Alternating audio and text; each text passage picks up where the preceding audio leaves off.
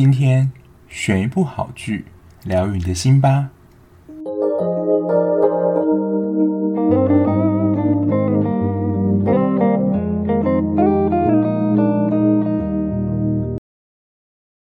欢迎收听追剧二百五，我是小 B，今天又是一日系列啦。什么是一日系列？就是当天看、当天剪、当天上。上一部的话是刻在你心里的名字，通常只有电影才能这样啦，因为剧集通常都会比较长，所以不可能当天追完，一天追十几集，我觉得也是蛮疯的。下半年真的是国片大爆发，从第一波刻在你心里的名字，然后再是亲爱的房客，到今天要介绍的就是孤味。刻在你心里的名字，我之前已经看过了。那《亲爱房客》上档的时候，那阵子我刚好工作非常的忙。那我接下来趁它还没有上之前，我应该会去电影院把它补完，就是完成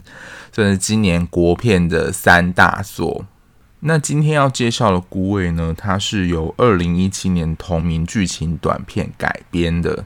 那这一部的主要拍摄场景是在台南，它其实，在刚剧情进入没多久的时候，就是有一幕是他们从火车站下车，然后我就观察到说，嗯，整个火车站旁边有就是铁皮维修的那个施工，就是觉得这个场景非常熟悉，然后才看到我非常熟悉的场景，就是台南，就也蛮难得，就是可以在电影。里面看到就是算自己熟悉的环境，不然每次都觉得说拍电影或电视剧一定是找那种很隐秘的地方啊，或是自己根本不熟不熟悉的环境，就没有那种代入感。那这一次《孤味》的主要拍摄场景跟故事是在台南，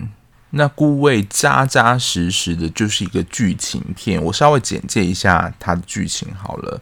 就是秀英，她是由陈淑芳饰演，她是台南赫赫有名的餐厅老板。她其实一开始是小摊贩起家，就是卖虾卷。知道大家知道台南的虾卷非常的有名，现在都做到很大店家了。然后在她的丈夫就是龙少华饰演，就是陈伯昌这个角色，无声无息的离家之后呢，他就开始卖虾卷，然后养着三个女儿长大成人。然后他生意越做越大，从虾卷从路边摊卖到餐厅这样。然后他有三个女儿，大女儿阿青呢是由谢盈萱饰演，她是一个舞者。然后二女儿的婉瑜是由徐若瑄饰演，她是一个整形医师。然后最小的女儿佳佳是由孙可芳饰演，她是接手，就是她妈妈就是秀英的餐厅这样。那秀英其实，在剧情当中就是即将要七十岁，所以他们就。想要为秀英举办一个七十的寿宴，这样，但就在当天呢，就是接到丈夫就是过世的消息，接着他们就开始帮伯昌办丧礼，但意外迎来另一位陪伴丈夫度过晚年的女人，然后这个时候就是秀英就会开始默默想起过去她跟伯昌交往、结婚的一些经历，就是这样的一个剧情片，它的剧情的。主轴不大，但是就是完全需要靠演员的演技跟呃编剧的细腻去铺成整个故事。然后第一个看点，我觉得就是这一部的演员都算是戏精等，都是很会演的演员，包括饰演秀英的陈淑芳，饰演陈婉清的谢盈萱，然后蔡美玲、丁宁就是那个女人，就是晚年照顾她的女人。陈伯昌是龙少华，然后令我。就是在电影院看到有他演出的时候，我真的非常惊讶。就是他已经演到爸爸级的角色，就是陈伯昌年轻的时候，因为就会有一些他们是年轻时候的回顾嘛。饰演秀英年轻时候的是于子玉，就是秀琴。那饰演陈伯昌年轻的时候，居然是杨一展，就是他已经演到就是爸爸级的角色。虽然他的年纪也是可以做爸爸，不过我对他的印象还停留在就是《光阴的故事》啊，然后两个爸爸这种比较年轻的戏剧。但他在这一部就是接演龙少华，就是陈伯昌年轻时候的角色，我是还蛮意外看到他会出现在这一部里面的。再来就是这一部的剧情的走向，这一部其实就是一个，我觉得就是家庭的戏剧。然后我觉得他演出的也是比较传统华人家庭的一些现象，尤其是情感上的表达是比较内敛的。像是我觉得秀英是还蛮典型，我不能说全部都是啊，但就是那种四五零年代的女性，就是丈夫欠债之后逃家，然后只剩下一个女人独自抚养孩子的这种设定背景。那这一部确实是这样，就是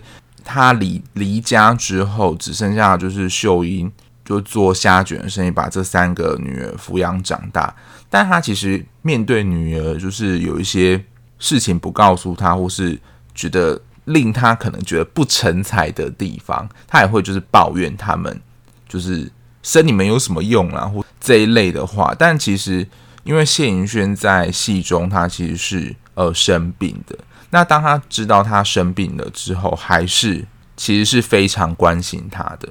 但其实谢盈萱在戏中，他是不想要让就是家里人知道他就是得到癌症的消息，所以我觉得会上演一种就是大家蛮常见到的戏嘛。比如说我今天生病了，但是我不希望别人为我担心，所以我选择不讲。但当对方知道的时候，他又会抱怨说：“诶，为什么你不让我知道就是你生病的消息？你这样不讲，我反而会担心。”就是。其实我双方都在顾忌对方的感受，所以选择不讲。但是另另外一方又很想知道，就形成说孩子不希望让父母担心，可是父母又很急着关心小孩子的状态。那小孩不讲，反而造成就是对方担心。那其实就会很很典型的反应，就是说他知道就是晚清。就是生病了之后，那他当然就是表现出来的情绪就是很又担心，然后又有一点生气，就是说为什么不跟我讲？就是他会很快表现出个反应，所以谢盈萱就是很自然，就是说，对啊，所以这样才不跟你讲嘛。我觉得这是非常贴切，就是真实，就是如果得知说另外一个人生病或者什么重要事件没有跟你讲的时候会有的反应。然后由徐若瑄饰演的婉瑜，她其实就是那种。可能从小功课就很好，然后父母就会教他多念点点书，那以后就能够找一个好工作，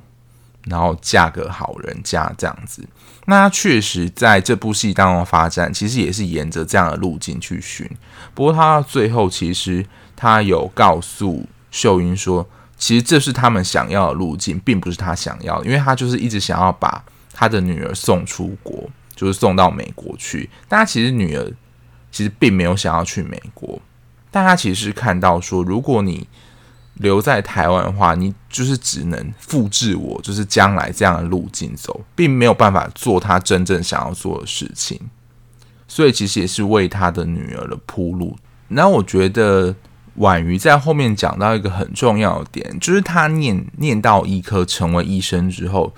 另外一个附加价值是让就是秀英。的弟弟，也就是他的舅舅，能够让他去，就是各个众人面前或者亲戚面前说：“哦，我们也是有出一个医生啊。”就是等于是变他炫耀的工具。因为如果他本身自己是想要走这一行，然后他做蛮开心，我觉得这倒无所谓。可是今天，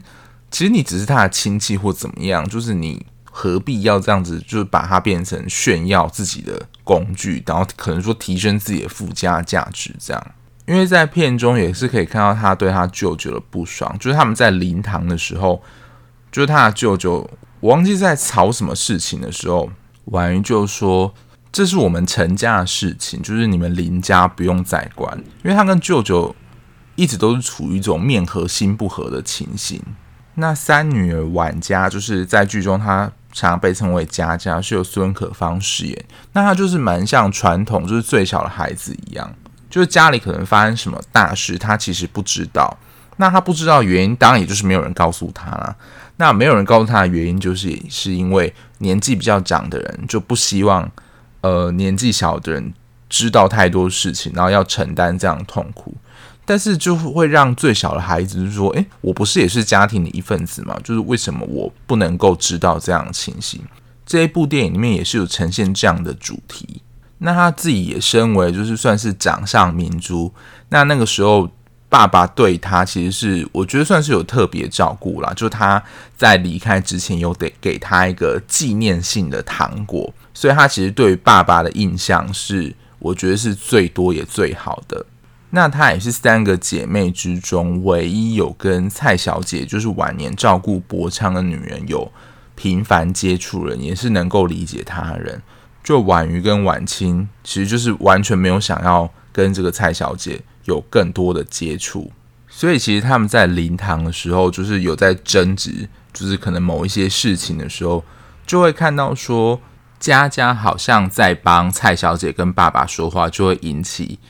就是秀英的不爽，就是他认为说他跟他爸爸是站在一国的，就是完全不能体谅他，就是把他们拉拔长大心酸，因为。对于佳佳来说，其实她也是离开家之后就完全没有见到了，所以这个时候秀英就说了一席很酸的话，她就说：“我一个辛苦把你拉拔长大的母亲，还不如你一个就是离家二十年的爸爸。”就是听起来真的是还蛮心酸的，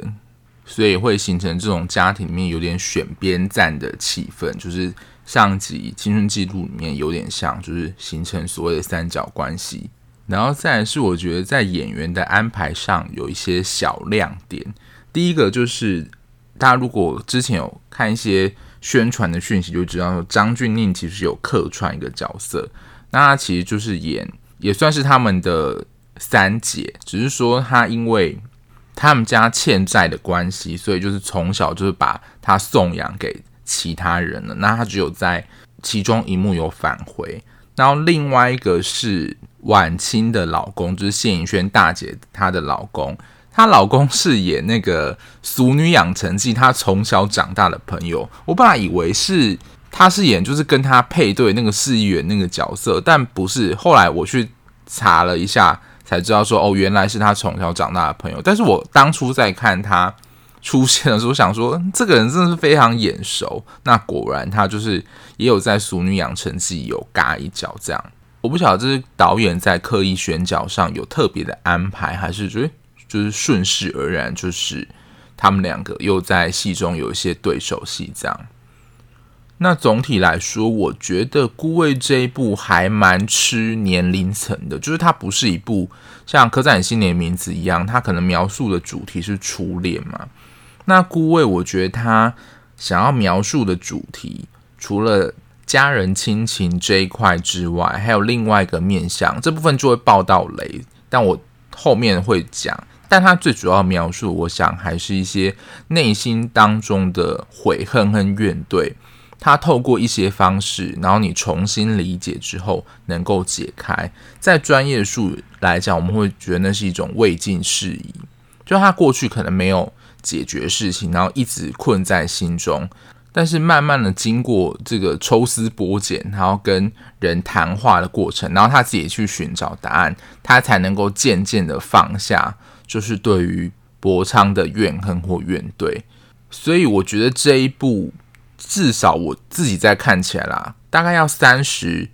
三十五岁以上的人才比较懂这样的感觉，或是。我们的妈妈大概如果是四五零年代、五六年代的妈妈，也会特别的有感。然后再来是，就是你的兄弟姐妹之间，可能都已经成家立业，有各自的家庭，然后能够聚在一起的时间比较少的，也会比较有感触。因为其实他们在这个戏中，三个姐妹，应该说四个姐妹啊，都是有各自的发展。那他们其实能够聚在一起的时间也没有很多。所以其实就能看到说，当各自有家庭之后，想要再重聚在一起，可能就只会剩下婚丧喜庆的场合，就不可能像以前那样，就是能够感情非常能够亲密。然后在片中有一个传统习俗，就是我看到这一幕的时候，我就是当下是满头问号。不过我觉得这是一个传统习俗。就是张钧甯饰演这个角色，她其实在戏中是怀孕的，然后她就是为了要参加父亲的丧礼嘛，然后这时候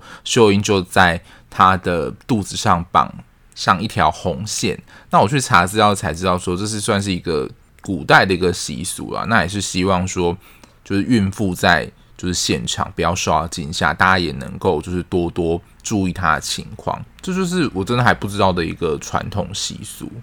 然后《孤味》是它的翻译片名嘛？那其实大家在看的时候，它有一个斗大的标题，就是 “Little Big Woman”。我想也是传达说，就是秀英她就是在丈夫不在的情况之下，拉拔大三个小孩，是一个非常伟大的女人。大家知道，就是中文的片名有时候就会随它剧情的情节或一些走向而就是取得这个中文的名称。那我自己看完之后，我对于孤味就是这个片名，我自己有两个理解。第一个是一个实质物品上的意思，他在片中有一个桥段，就是博昌在离开就是他们家之前，最后一次见到佳佳，他给了他一个食物，那个食物长得我觉得有点像是麻吉类的东西，那那其实也是佳佳对于父亲的算是最后一个印象。那那个东西是好吃的，所以他就是会非常的怀念那个味道。那也是在他。就是死之前，就是有托这个蔡小姐想要拿给佳佳他们。那其实我觉得这个食物对他们三姐妹来说，就是一个爸爸的味道。所以每当就是想起或是吃到这个食物的时候，就会想起这就是爸爸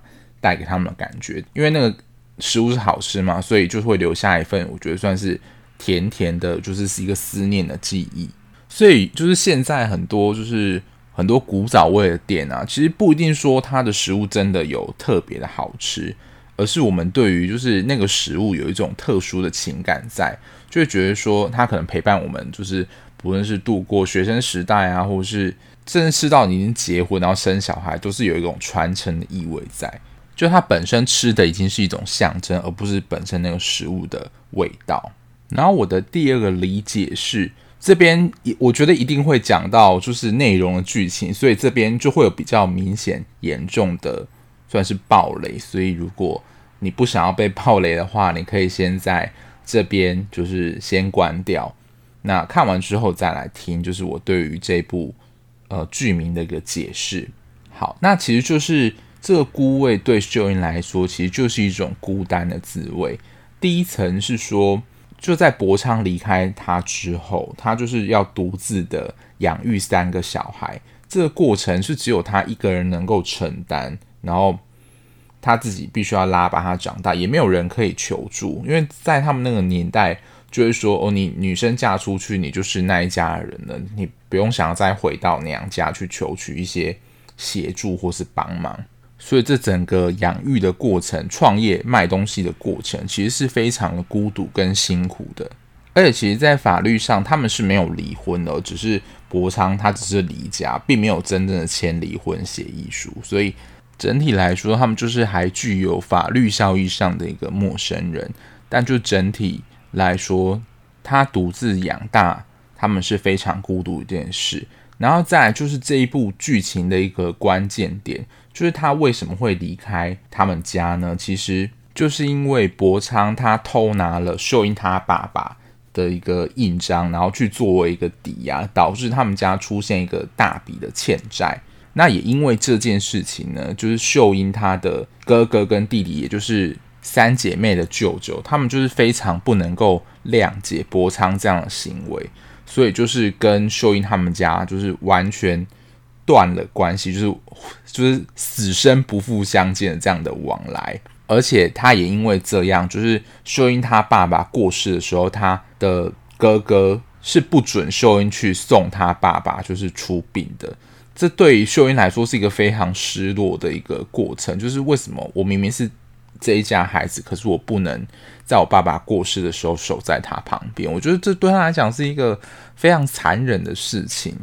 所以我就觉得在那个当下，就是他是非常孤独独自的一人，面对就是他没有办法就是送爸爸这样的一个感受。当然了，我自己的理解就是，算第二个我觉得是比较偏脑补的形式，但我想这是我理解这一部片子为什么叫做孤味的原因。那我觉得这一部剧就是不妨带着你的妈妈进电影院看，我相信可能妈妈会哭的，就是她或者有感触啦，比你还要深。那以上就是我看完《孤味》这一部的电影做的一些分享跟介绍，那供大家参考喽。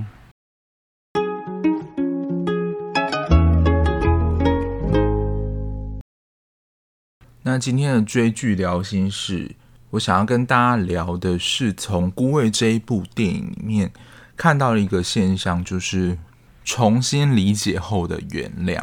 那这部分我会就是提到，就是剧情当中比较多细节，所以这部分也是有雷的。但如果你是已经看完的听众的话，就不妨听我就是分析或是分享一下，说就是这个主题就是重新理解后的原谅。就大家可以看到说，这部戏有一个关键就是博昌偷拿了就是他丈人的印章去做抵押借钱这样的一个事情。那这件事情也是导致了刚刚说的秀英的哥哥对秀英非常不能谅解，然后也是跟他们断绝的关系。然后让他不能送他自己的爸爸最后一程，所以他对于博昌是有非常多的怨怼跟怨恨，因为这件事情。但秀英就只有看到事实的表面，就是他借了钱。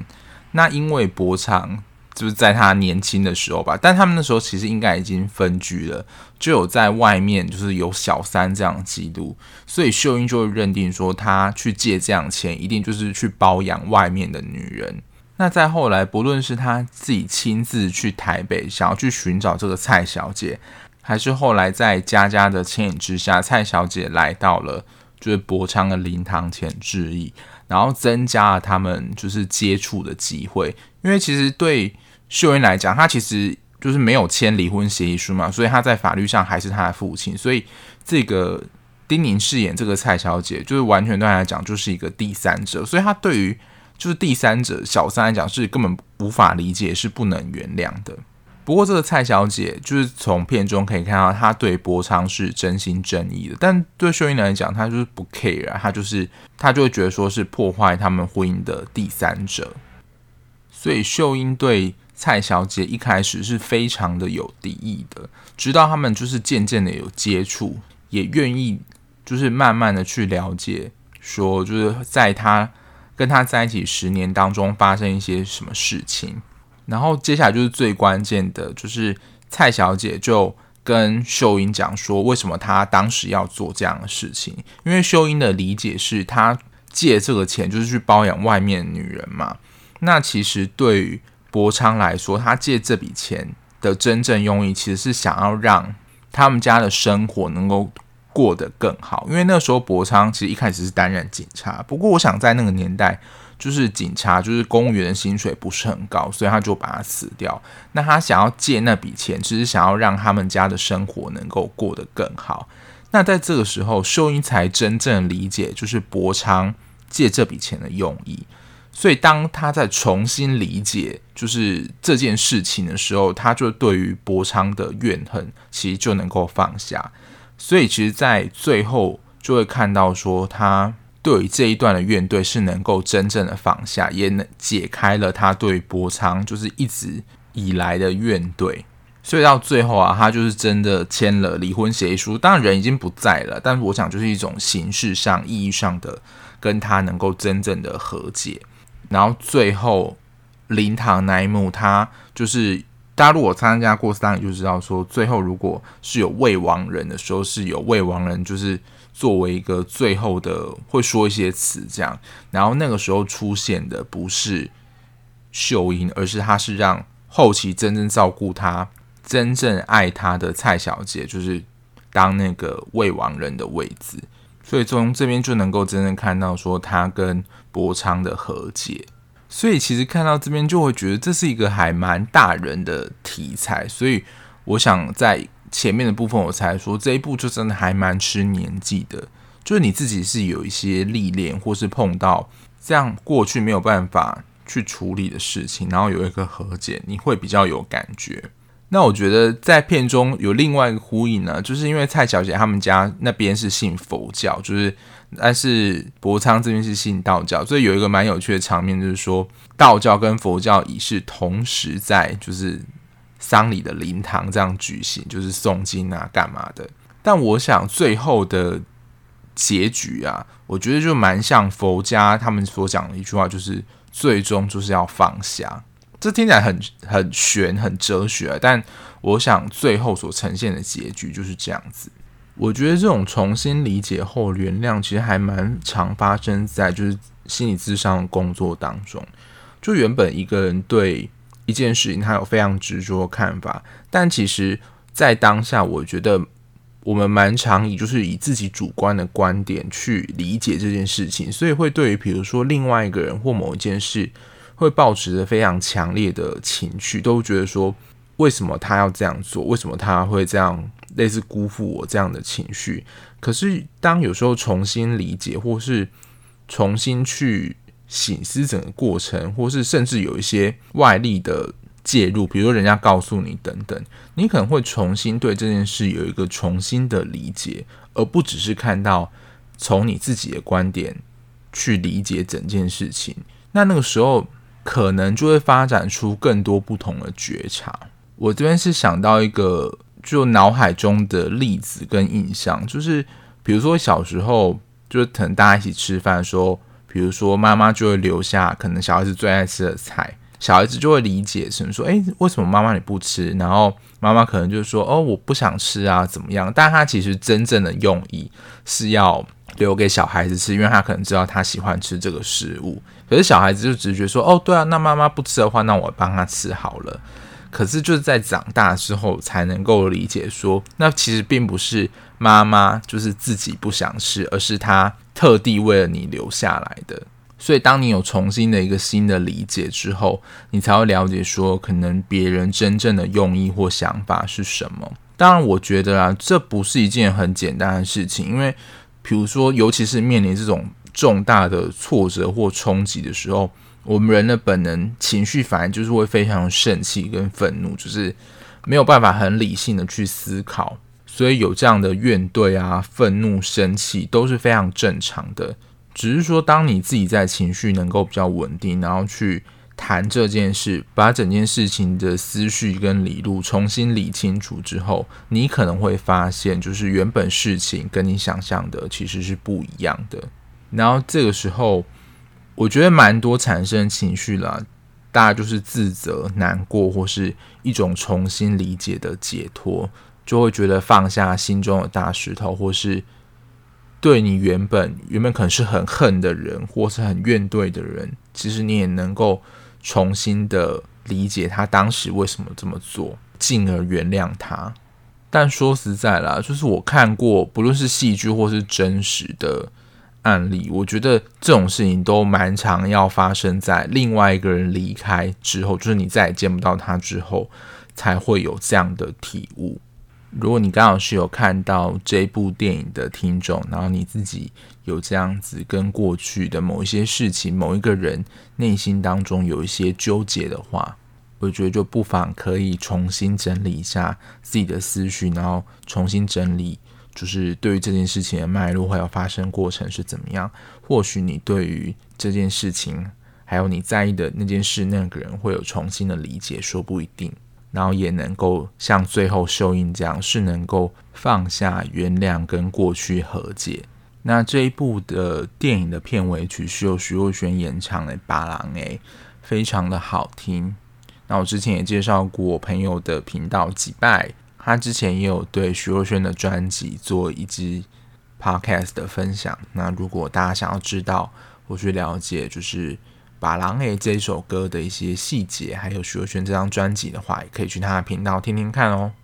那今天的节目就到这边。如果你看完电影之后有什么心得想要跟我分享的话，也欢迎点开资讯栏到我的 IG 跟我互动哦。那如果你是使用 Apple Podcast 的听众呢，可以在评分区的地方帮我评分，然后留言让我知道这个节目有什么地方可以做得更好哦。那我们下期节目再见啦，拜拜。